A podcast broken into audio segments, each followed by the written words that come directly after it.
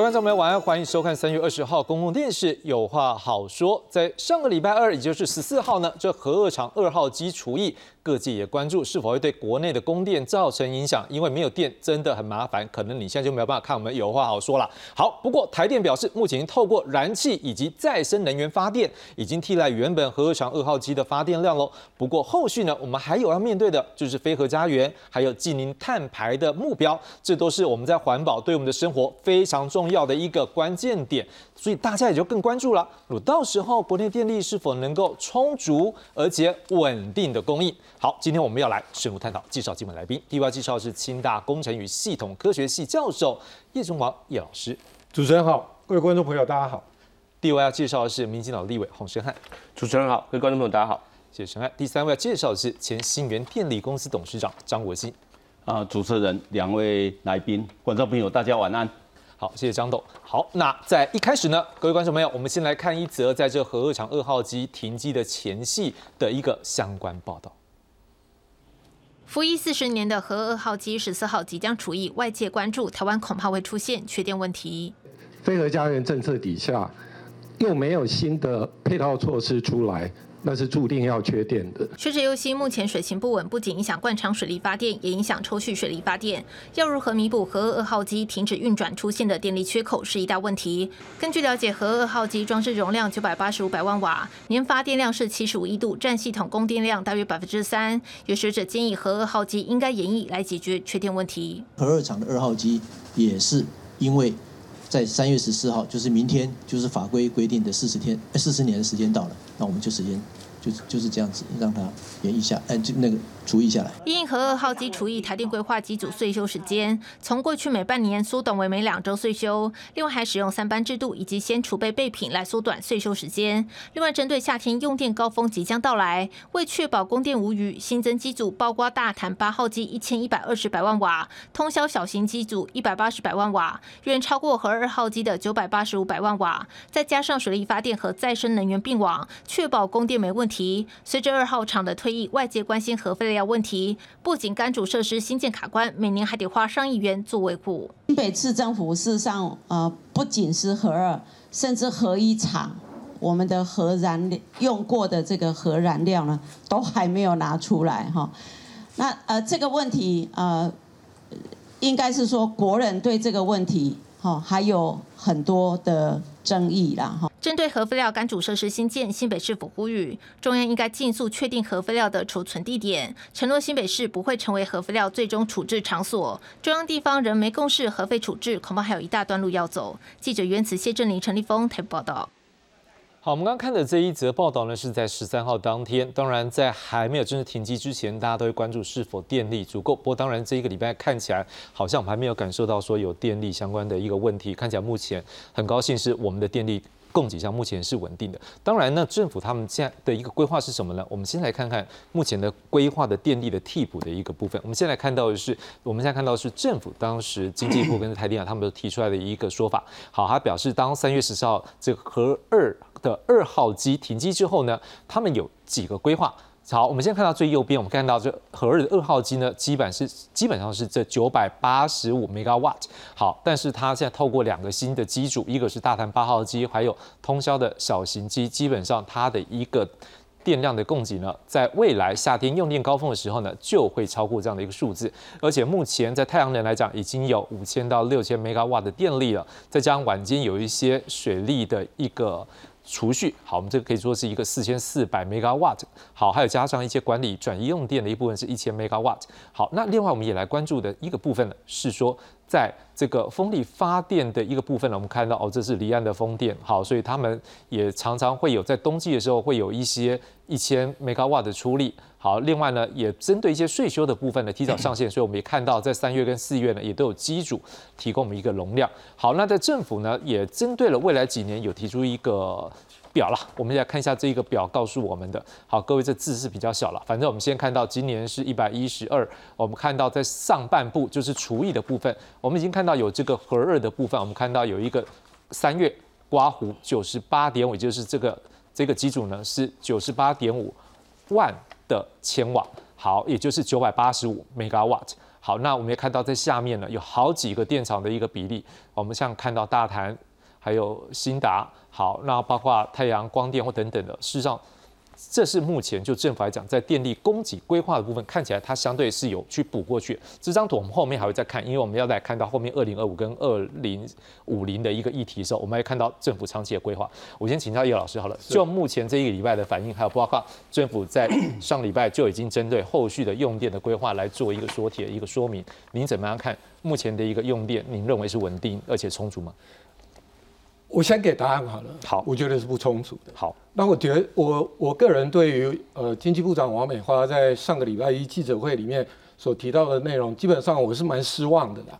因为我们的部长在跟大众做说明的时候，其实他并没有没有百分之百的内容全部拿出来讲。为什么我这样子讲呢？我就借用刚刚主持人用的这张电力供给的规划，其实我们可以看到，一百一十年的时候问题就已经开始出来了。一百一十年发生什么事？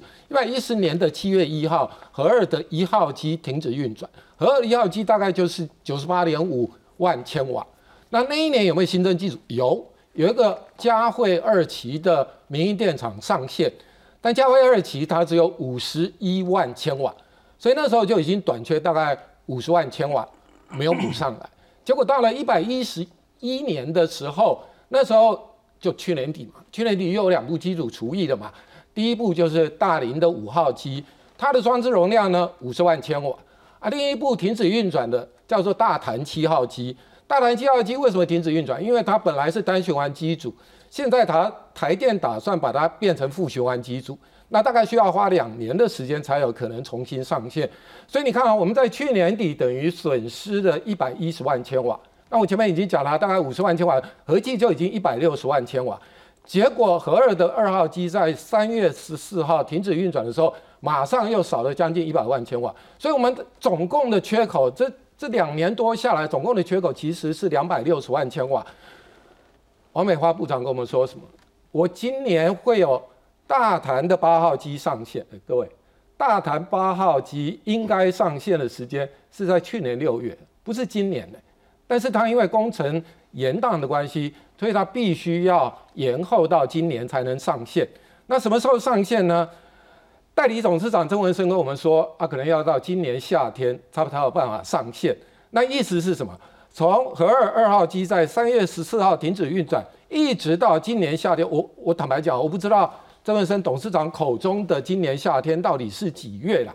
那目前我们听到的大概不是六月就是七月嘛。那不管怎么讲啊，你从三月中一直到四月、五月、六月，你这几个月的时间，部长口中的一百一十二万千瓦的这个大潭八号机是没有办法上线的。所以你现在只有一个通宵小型发电，大概只有十八万千瓦，你怎么样去填补这个电力缺口？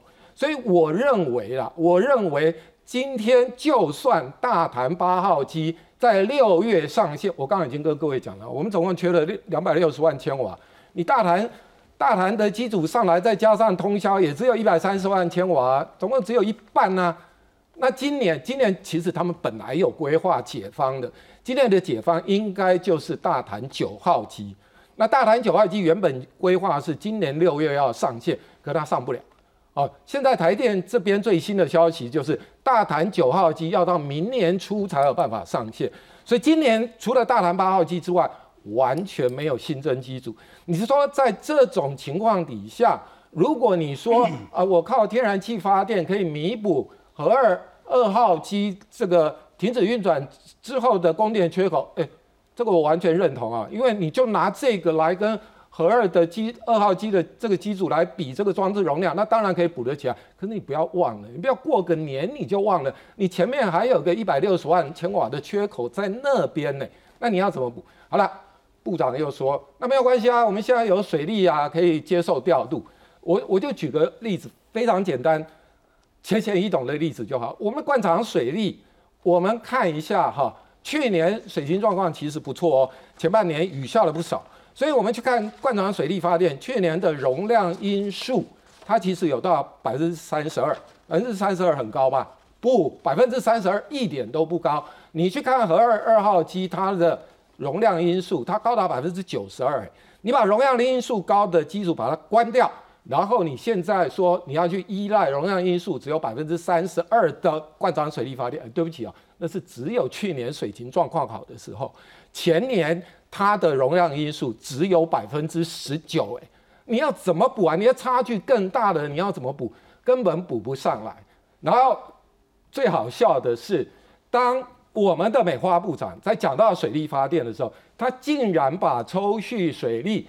当成是水力发电的一员，你走遍全世界，没有一家电力公司会把抽蓄水利算到水力发电里面去。抽蓄水利顶多就是一个支援的电力，因为它需要用水的时候，它必须要先发电，用电把水从下池抽到上池，等到要用电的时候，再把水从上池放到下池，所以它是先耗电。再发电，那我就不要跟各位谈说那中间消耗的能量损失到底有多大了。然后更重要的是，抽蓄水力发电在我们国家大概只有三到四个小时这样子的一个供电时间。我们今天关掉的是机载电力，然后你拿补充电力跟我说，我可以去填补核二停止运转之后的缺口。我实在是看不出来他要怎么样子做到。从我前面开始讲的新增机组数量不足、工程延宕，到你现在又把这个灌肠水利跟抽蓄水利全部拿出来，你说可以补得起吧？补得起来，我就认为补不起来。好，我想老师，我们把你刚刚的部分做整理好。第一个，你只是说这几年，大概这三年以来，除以的这个机组的发电量，目前看起来你认为还补不上来。第二个，你刚刚有提到说水力发电部分，你是觉得不应该把它放进来这部分嘛？抽蓄水力不应该放抽蓄，我跟正，抽蓄水不应该放到这个水力发电的样，是不是？呃，请委员来帮，是不是可以？因为我们今天没有经济部的代表嘛，是不是站在执政党角度，是不是也能来做个辩护，来回应一下老师这部分的一个质疑？其实老师在讲的事情是一个比较。传统的电力调度就比较过往的电力调度的概念，就是说，他其实在想的事情是，我们要去应付这个午后的尖峰啊，就午后的尖峰是一个我们在过去是在我们用电的一个尖峰的一个高点，那我们要去应这个尖峰的状况。那可是说实话，这两年我们其实大概进入了一个，因为再生能源大量开始大起来，所以我们开始进入了一个新的这个这个。再生能源占比高的电力发电的时代，所以我们现在其实要应对的不是那个午后的尖峰，我们现在应对的其实是开始是大概在傍晚的次尖峰。我这边给大家看一个图哦，过去我们大概就是这个上面这张就是，OK，好，没关系，这样对着摄影机可以。好，上面这个是我们过去其实要应应的，就是这个叫做午后的日尖峰哈。那因为现在太阳光电的量其实很大，所以这个日间风基本上都可以被太阳光电给 cover 掉。所以开始，我们其实现在真正供电上面稳定也好，或者充不充足的观念，其实要去处理的是这个夜间风的时候。大家可以听懂我意思，就是晚上的时候进入到傍晚，我们大概还会有一波用电的高峰，但这波用电高峰它的时间比过往的日间风来的短一些，大概三个小时左右哦。那所以如果从这个角度来说，我们其实要看的事情是我们现有的机组的能量。有没有办法去来应应这个晚上的日间风？它的命题其实精准的来说，其实是这件事情。所以刚才这个叶老师讲的，其实比较是过往传统的这个系统的概念。可是刚才叶老师讲的，其实有点就是忽略了，我们其实现在有很大的部分太阳光电把这个日间风的部分给 cover 下来。所以我其实留了蛮多的机组的能量，其实可以来应夜间风。好，那那叶老师一定会说，那可是晚上没有光电啊，对不对？一定会去这样说。我当然知道晚上没有光电，但是现在我们状况是。我们用什么方式来去应应这个这个夜间风？第一件事情重要，但燃气的机组很重要，因为燃气它可以快速升降来去应夜间风，这是第一个。第二个事情，灌肠水利可不可以应夜间风？也可以。为什么说可以？我们其实现在我们灌肠水利在什么地方？我们在我们的大甲溪流域。大甲溪流域其实那个流域从上游的德基水库下到石冈坝，其实我们现在的水利发电发电的调度的方式，一滴水可以发五次电。就一次让它下来，而且我们什么时候放水？要记得，我们现在水力发电、灌肠水力发电放水的时间点都是放在夜间风的时候。所以不管是我灌肠水力的放水，或者是我在日月潭水库相关的水库变成是抽蓄，因为抽蓄水力有点像是一个这个电池哈，大家可以把它理解成一个电池。所以我在抽蓄水力的部分，我可以在白天的时候，因为我光电很多来充电，因为那时候白光电很多。晚上的时候来放电，所以我刚才说，我们因夜间风看到现在有几个工具喽。第一个，燃气，第二个灌肠水利，灌肠水利我们就是在挑在晚上的时间来放水，这个跟这个我们现在水情关系也不大，因为我们其实是用民生用水的电量，民生用水我们先决定民生用水要用多少电，我们决定放多少水，只是我挑在晚上的时间来放水，再加上这个抽蓄水利来放水，那更不用提，其实去年底我们其实上线了好一波这个风力发电，其实都。帮我们 cover 了蛮多，当然，也许今天还是因为老师比较习惯的是传统的电力，当然他会去去不不不不，让 我讲完，没关系，让我们讲完嘛。好，是。他会说，哎，这个风力发电不稳，可是不管怎样，风力发电还是 cover 掉了一定的能量在那个地方。当然，我们可以用燃气的部分来去补。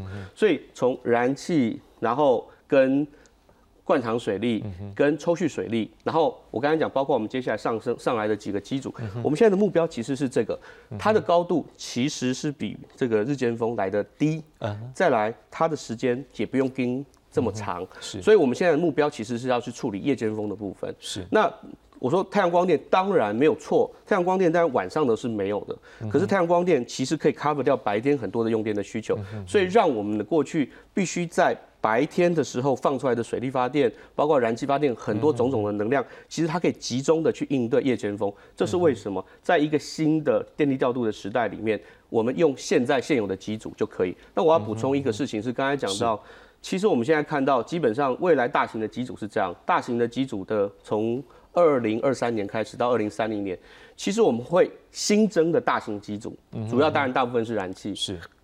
大部分的燃气机组上来的量应该会接近到这个两千万千瓦，好，然后我们会退休的大概一千万，嗯哼。哼，所以我们这中间的差额还有大概九十九九百多万千瓦，这九九这九百多万呢，好，其实基本上应该是呃千千就是新增的新增的大于新增的大于新增的大远大于这个呃。除以的，是新增的大于除以的这个状况之下，呃，我觉得你大概是在讲这张，我们来看一张 CG 好了，还可以把用电的成长给算进去。你你可以帮我一下好了，我们看一下那张十三号。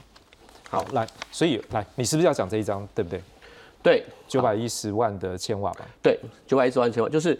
新增的其实它的到二零三零年新增的是大于除以的，而且如果我们再把可能会有的用电成长给算进去，我说用电成长包括什么？包括电动车啊，包括台商回流啊，包括我们的半导体啊，算起来大概七百多万千瓦，所以新增的其实是大于除以加上用电成长，这是我们在说到未来其实。坦白说，每个机组都会面对会下来的、会除役的时间，可是也会有机组上去，所以本来就会有上上下下。但我们基本上希望维持新增的是大于除役加上可能的用电成长。用这个角度来估计的话，目前看起来并没有太这个严重的电力缺口的威胁。是好，当然就是说，就这个部分，您刚这张可能就是您要回应说，叶老师说他的那个电量。那当然，而且我要强调哦，对不起，我不这没问题，这不包含再生能源。好，OK，那这不包含再生能源，也就是光大型机组的新增就大于除以，好，还没包括加上再生能源。好，那另外一个您刚刚是有提到说这个抽蓄水利，这就是一个像电池的概念嘛，对不对？中午抽水，嗯哼，中午抽水发电，啊，中午抽水，电量比较多的时候，然后晚上放电，所以这个金的调度的模式也是我们现在可以因夜间风，其实非常非常重要的武器跟把握。OK，不过因为你讲到电池这部分，老师这至少你们这应该算是。一样的意思吧？我认为那是电池的概念没有错啊，但只是说，只是说你刚刚说要不要列入计算，这就是另外我们请经济部再来思考，对不对？这个意思。当成电力发电的 OK，大概是这个。好，老师，我想，因为您这边可能有一些，我们是就先回，我们再请下一位那个，我们再您先讲好了这部分。谢谢。委员刚刚讲的没有错哈，这个我必须承认。如果你光看这一张规划图，确实。新增机组的装置容量会比除以机组的装置容量还要来得高。OK，好，这这是没有问题的。但我要提醒各位，我们今天面临到的问题是天然气的供应量的问题。为什么我们在提，包括王美花部长都只提大潭八号，他甚至连大潭九号都没有提，因为大潭八号所需要的天然气，它其实可以用去年底停止运转大潭七号的天然气。所以这部分把天然气挪给大潭八号来用，机组盖好了就拿来发电嘛，这个没有问题。那这个没有问题。我刚刚讲的问题就在那边了嘛。所以大潭九号今天如果真的按照台电规划在明年初上线的话，那你要有气啊。问题我们现在的第一天然气接收站跟第二天然气接收站都已经超载了，所以我们现在最期待的是什么？大潭的机组它所需要的天然气全部都由第三天然气接收站来提供。经济部已经告诉我们了，因为三阶的工程延宕，所以它必须要到二零二五年才有办法来供气。那这段时间，就算你大潭九号机盖好了，我请问你啊，你要拿什么地方的天然气来让这一部机组发电？我就看不出来啊。所以你今天除非是三阶在二零二五年，而且我们要祈祷它，我们真心祈祷它能够在那一年顺利完工，而且就可以来供气。要不然你现在规划的，包括这张图上面还有个新达新达一号机啊，新达一号机本来也是因预定今年底要上线供电一样，台电已经说了，今年底不可能上线供电，要延到明年才有可能。为什么要延到明年？它有自己的机组要除役嘛，所以它有新新增的机组，所以天然气可以交互使用没有错。可是大潭一号机它其实基本上。就是在一百一十二年那边不是有个大潭一号机吗？新的一号机吗？那它的天然气呢，它就可以用上面的新达一二号的天然气去把它补上来，这个没有问题，这个我们也不会质疑它。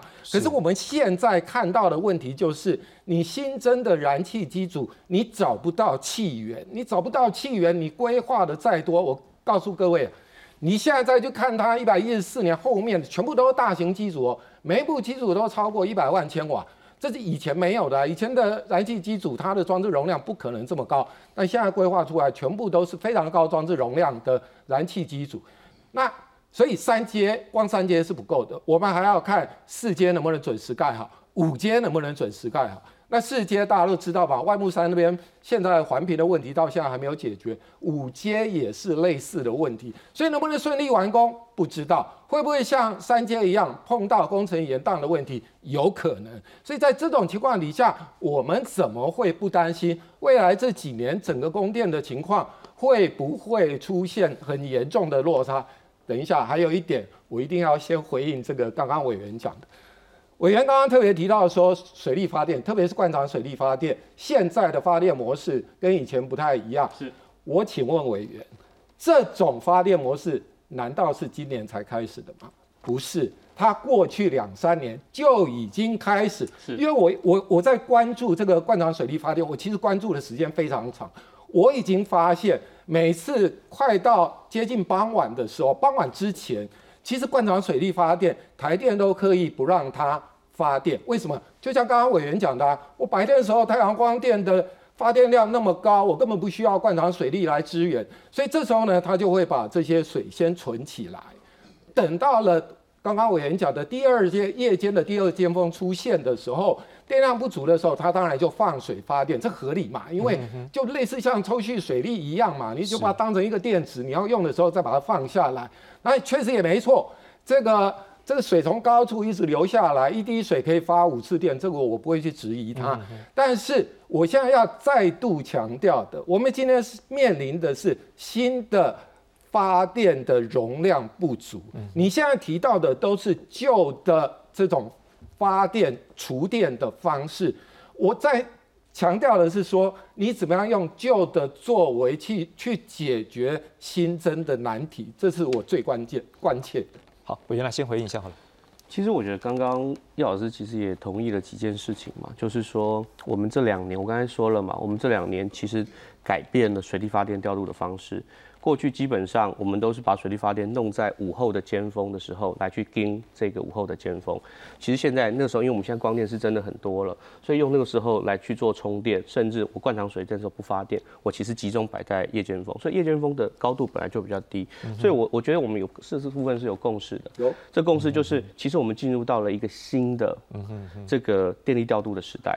这新的电力调度的时代开始有一些新的做法，这些新的做法里面。慢，它可以来把我们现在比较低的这个夜间风，而且时间比较短的夜间风给 cover 掉。所以我们现在是新的命题，不是旧的命题。跟刚刚叶老师其实谈到的很多的命题的框架，还是摆在过去旧的命题，要去应午后尖峰的那个命题。有有一个部分，至少大概我们现在可以有一个确定，就是说可能。一些共识是有的，那当然现在是说到底能够发多少电的部分，包括你刚刚提的气的部分，这可能是我们要谈。当然，这样啦，我们那个国兴哥，因为你之前新源那边也有做这个天然气的一个部分，是不是就叶老师这部分，您是不是也来做个补充？我我先讲一下哈，就是说，其实这个核二厂除役哈，这个早就在这个电联开发的计划里面了，哦，所以政府其实早就有一些应应的措施。那有两件事情让这个应用的措施受到一点影响。第一个是这个再生能源的发展，嗯，好，有一点落后。那第二个是这个天然三阶，哦，它的工期的延后，哦，因为这个环评，哦，环保人士的反对，工期的延后。那因为这两件事情影响到这个电源的开发。那事实上，这个三阶延后这个事情，政府早已经知道了。所以事实上，政府也采取很多措施来要解决这个问题。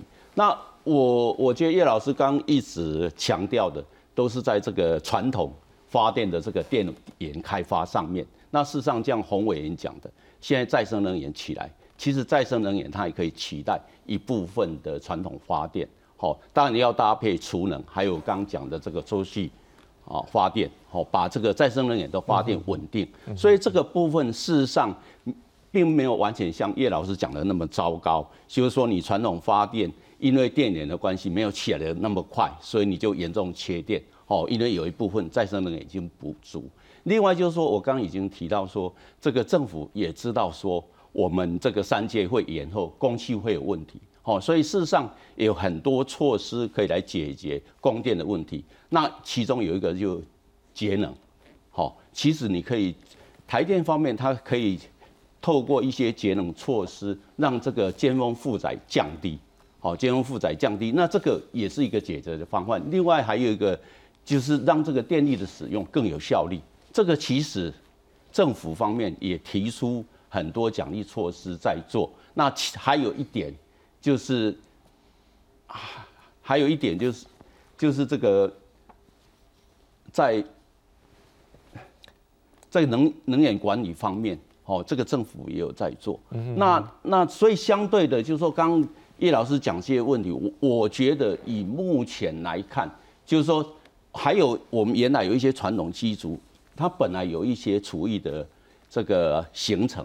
那因为这个天然气接收站延后，所以这些传统基础事实上它除以的年限也往后延，这个无形中也补足了一些传统发电。所以整体来讲，就是说没有错，这个核二厂好除以啊，对我们这个电力造成缺口。但是事实上，政府很多措施都已经慢慢把这些缺口补上。好，那我觉得说有一些措施，比如说像这个。能源的管理方面，我觉得政府还可以做得更好。嗯怎么样让这个能源的传送使使用更有效率？嗯好，另外就是在这个电力的使用上，比如说我们怎怎么样利用一些奖励措施，像现在很多人在讲的吸量反应。哦，政府鼓励大型用电厂商在尖峰时刻，如果它这个用电不是。很 critical 的话，它在这个尖峰时刻把这些用电释放出来，哦，这样的话无形中我们可以把这个尖峰用电降低下来。是。那有一天我听到有一个经济学的教授他在批评了，说这个为了把这个尖峰降下，一度电买十块钱啊，其实一度一度电买十块钱还是很便宜，因为你尖峰降下来，你不需要开发很多新的电源，是你开发新新的电你要成本。而且维修是也要很多成本，那你是只为了一年里面大概有一 percent 的尖峰，哦，去花很多钱在这个电源的开发，另外就是让这个电力的负荷增加。事实上，比你一度电买十块钱比起来，一度电买十块钱，事实上是经济效益要好很多。所以您的意思说，当工期这部分，应该政府已经有看见的，的确是有一点。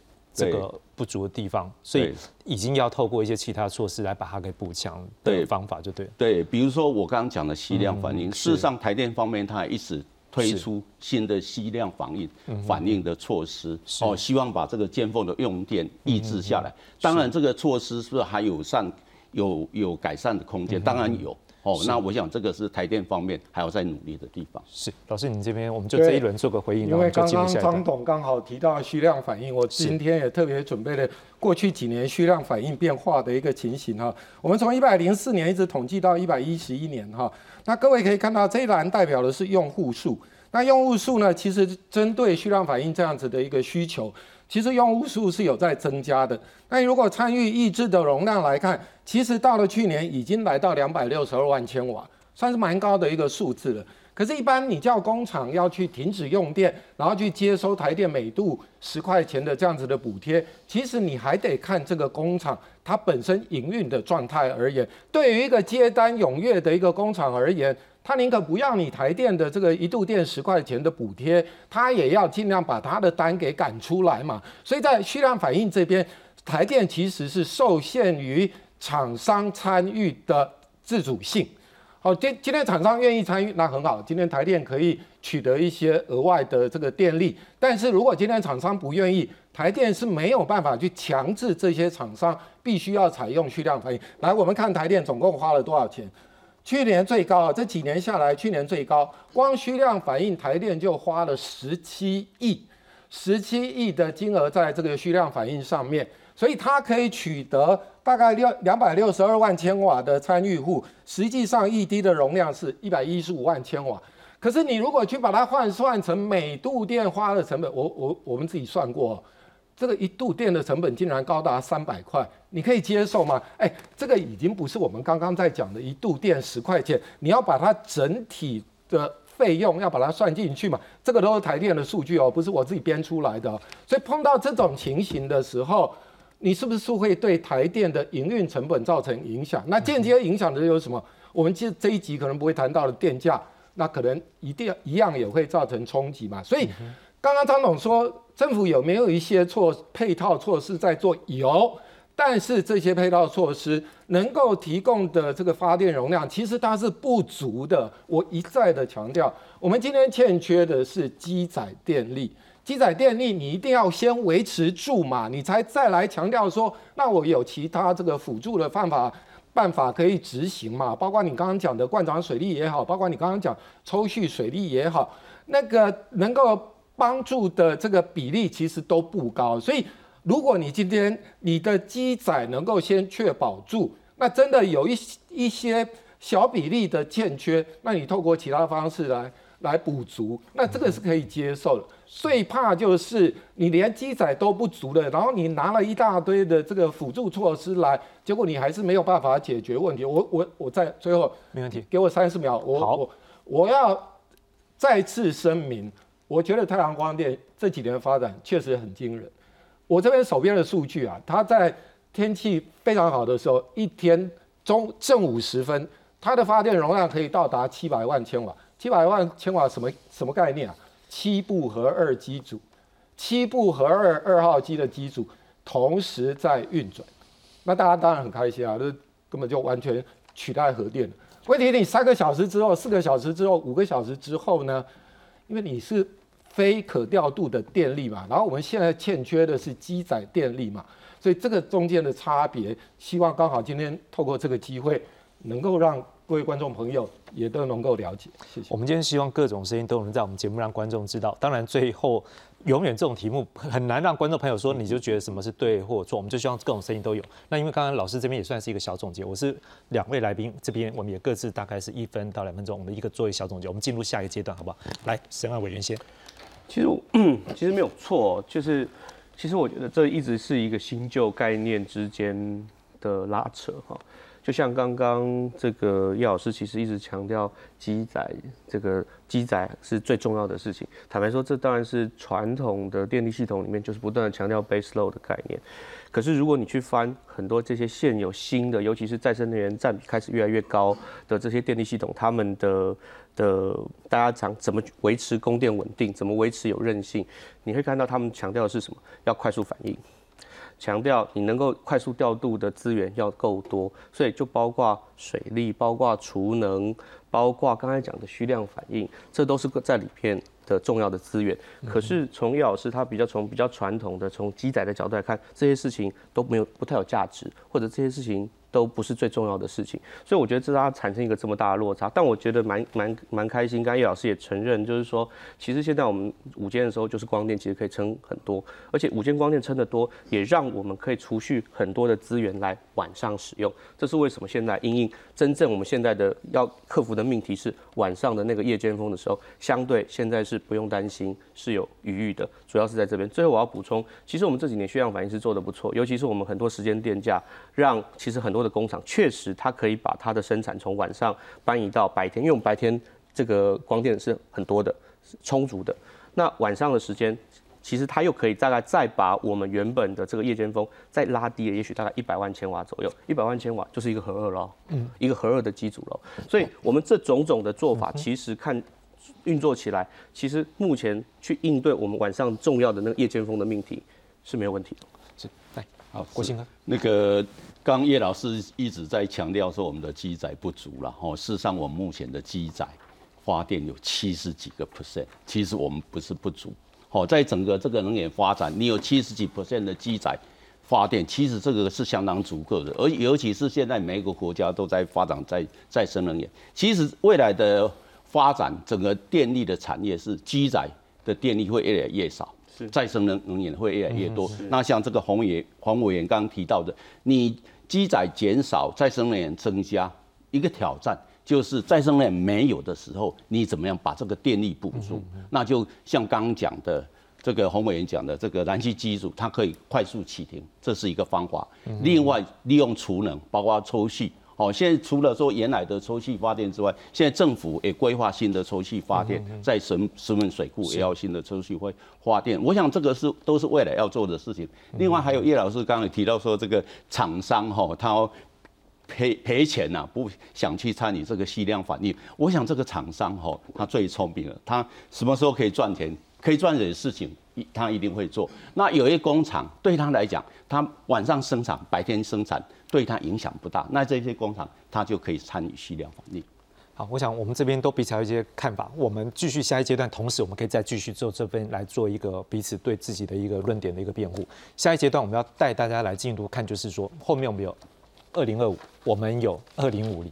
当然，这目标我们要达到的时候，就相对后面的供电，就是这个不是只有政府吧，应该连国人，我们所有的企业，大家都一起去努力。所以这内容我们来看一下，我们现在看一下，因为大家都有刚刚讲到说核二一个基础。多大？我们来看一下好不好？因为他一直在讲这个。来，我们看到，先把这核电厂目前现况看一下。我们看到核一厂呢，这个两个机组呢，已经在二零一八年和二零一九年除役了。好，那核二厂呢，我们先看到一号机之前已经除役了。那最近一个就是三月十四号二号机除役。那我们看到它的这个装置容量就是九十八点五万千瓦。也就是所谓九百八十五的 megawatt，好，OK，所以各位刚刚在讲到一百，实际上就是用这九十八点五来算了哈，所以各位观众们也可以理解为什么我们的来宾今天讲到一百。好，当然恒沙厂也很厉害，好，九十五点一每一个机组，所以它这两个机组呢，分别都有九十五点一的万千瓦。目前执照到期日呢，预定是二零二四还有二零二五的年中。好，那我们继续再看下去，我们来关注的是那未来呢？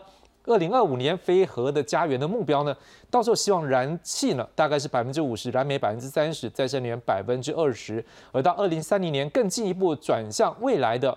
这个飞尔家园二零五零的时候，你再一步一步往前走，那我们也看到就是再生能源的部分增加，而燃煤的部分呢，则是从百分之三十降到百分之二十。好，那能源局也在二零二二年七月呢修正了二零二五年的能源占比，把这个绿能的部分从百分之二十的目标下修到百分之十五点一。不过我想这部分可能也有目前推动的一个进度问题，我们后面可能它也会在做调整。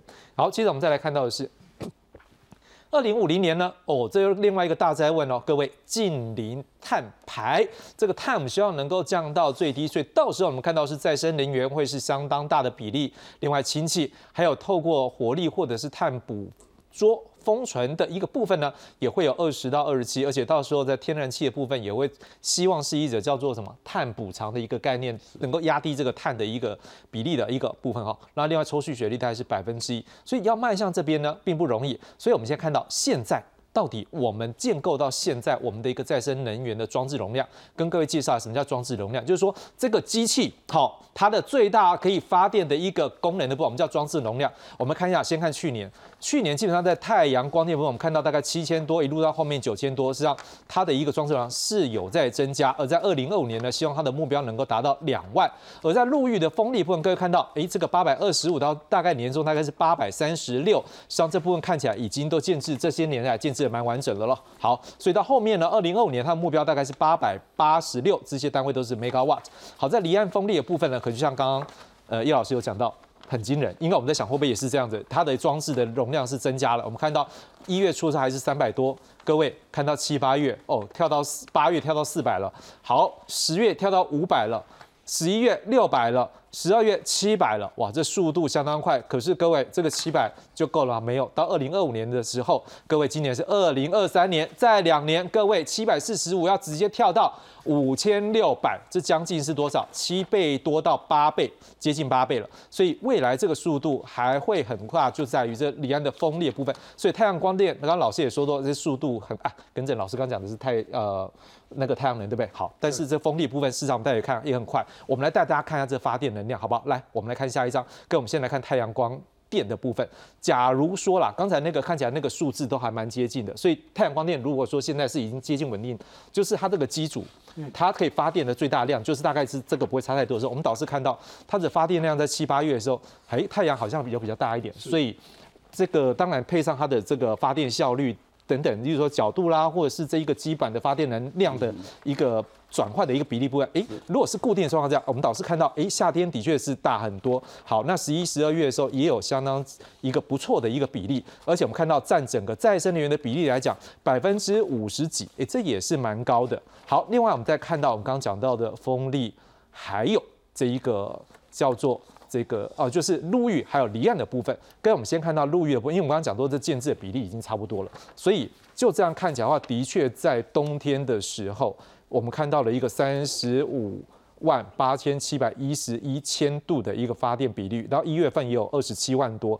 好，当然在夏天的时候，可能这个风在陆域部分比较没有那么大，但是在离岸部分，各位可以看到一件事情，导致数字大很多。那这个为什么大？各位，你看到在七八月的时候，那数字当然是，如果对照陆域来讲，是不是发电量不大？可是各位，你在看到九月到十二月的时候，突然变很多。当然，这看起来是不是我们的建制的一个机器的一个速度看起来是比较快？我是不是先请一下张总来跟我们讲一下，就是说为什么我们看到我们的太阳能发电，哦，现在看起来是这样的一个状况？还有包括我们的陆域跟离岸的部分，看起来它的建制速度是不是像陆域是差不多的嘛？那在那个离岸部分，是不是它还有快速的成长当中？是。这个陆域发电哦，事实上台湾哦已经是有一点饱和了，因为这个陆域发电它会风力发电，它会面临一个问题，就是基民的抗拒哦，所以很多地方海边的地方早期哦基民抗拒抗抗拒比较没有那么严重的时候，都已经部件完成。你在台湾哦，现在要找到地方再去部件这个陆域风力，可能已经很困难，所以基本上它是有一点饱和。那离岸风力来讲的话，离岸风力因为它是在海上。好，所以它其实还有很大的空间，而且除了固定型的离岸风力，现在又提到所谓的浮动型的离岸风力。但是这个离岸风力跟太阳光电比较不同的，就是太阳光电你在装的时候比较没有太大的挑战。那这个离岸风力你在装的时候，你会面临很多的挑战。第一个是这个水源哦，地质哦，你哎呀，海水这边。你这个地址有没有稳定？哦，啊，你这个海浪的情况、潮汐的情况是怎么样啊？所以会影响到你的安装。但另外还有一个比较大的问题是，它这这个风机越越大，除了风机大之外，还有您的机装也很大。那要放这个机装、放风机的船，事实上都要相当大的船。那台湾虽然是一个海岛，但是我们的海事工程一般都是比较小的船，所以安装这个风机，我们仰赖的。都要外国大型的船，而且我们原来没有这一方面的技术。我们是二零一六年开始政府来潜力发展，所以刚开始你会有一些学习的过程，就好像你做一个发展一个新的科技，一啊一开始都会有一个学习的过程一样。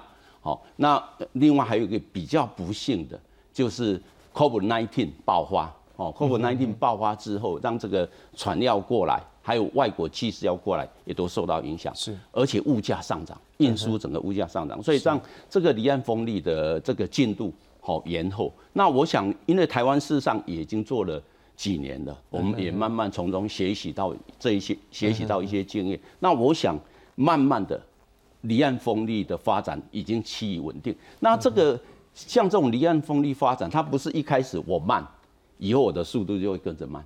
会越来越快嘛？会会越来越会，它是一个 exponential 一个学习曲线的概念，一个指数型的，哎，指数基数型曲线 exponential curve 的概念，就是你一开始你可能在发展的时候需要学习进度比较慢，那后来你一旦有经验之后，发展就会快速成长。是。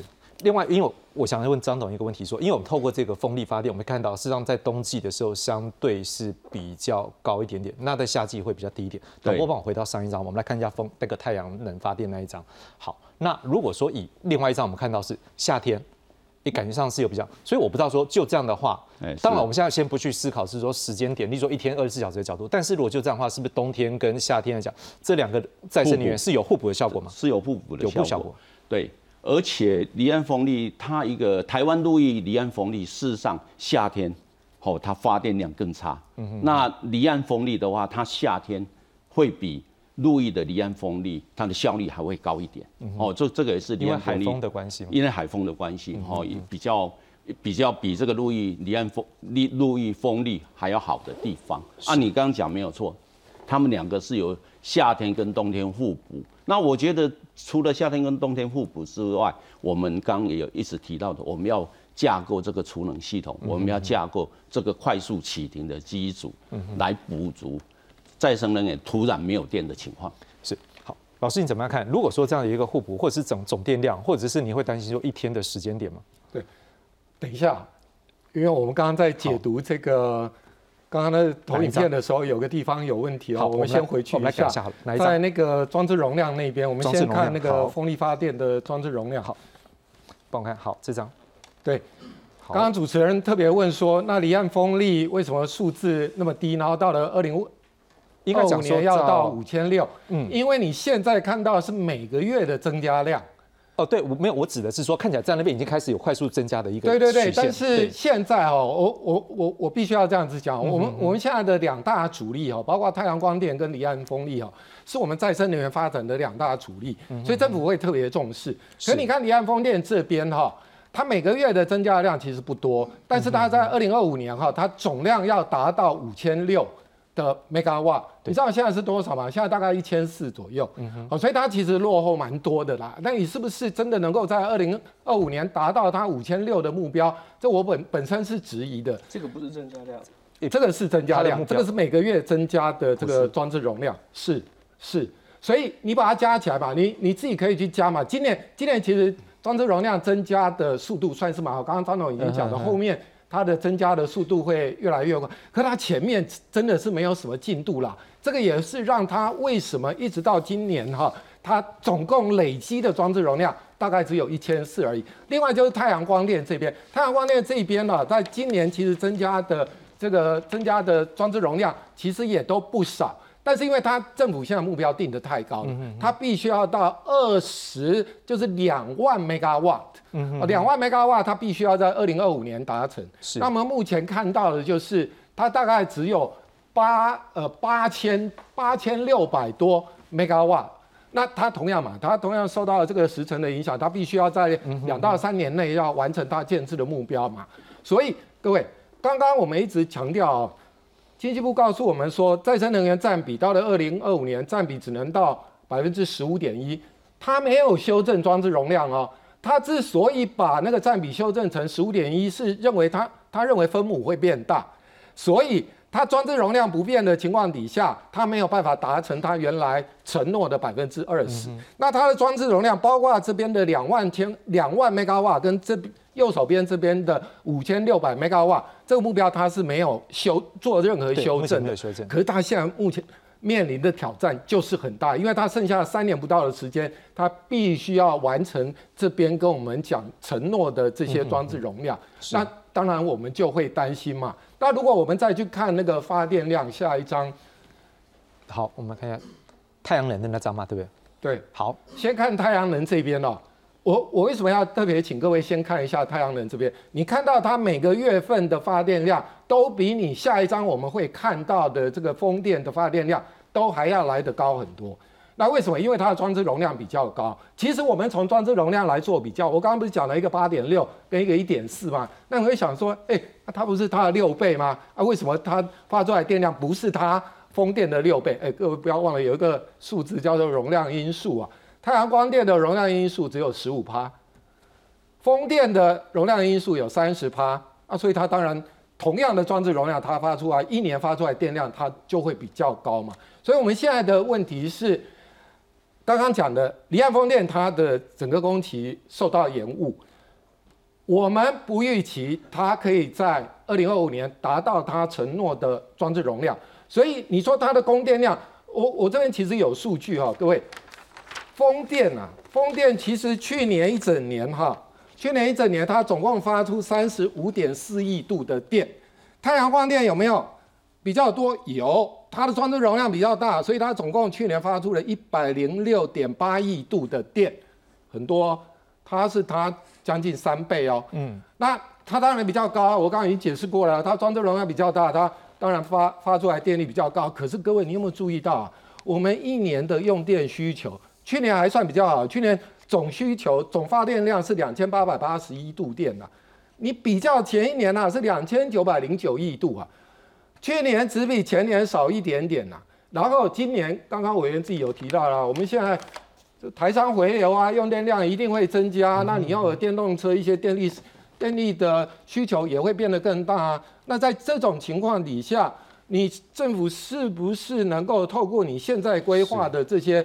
电力建设满足需求，这个是我们最关切的。来，不用来回应一下。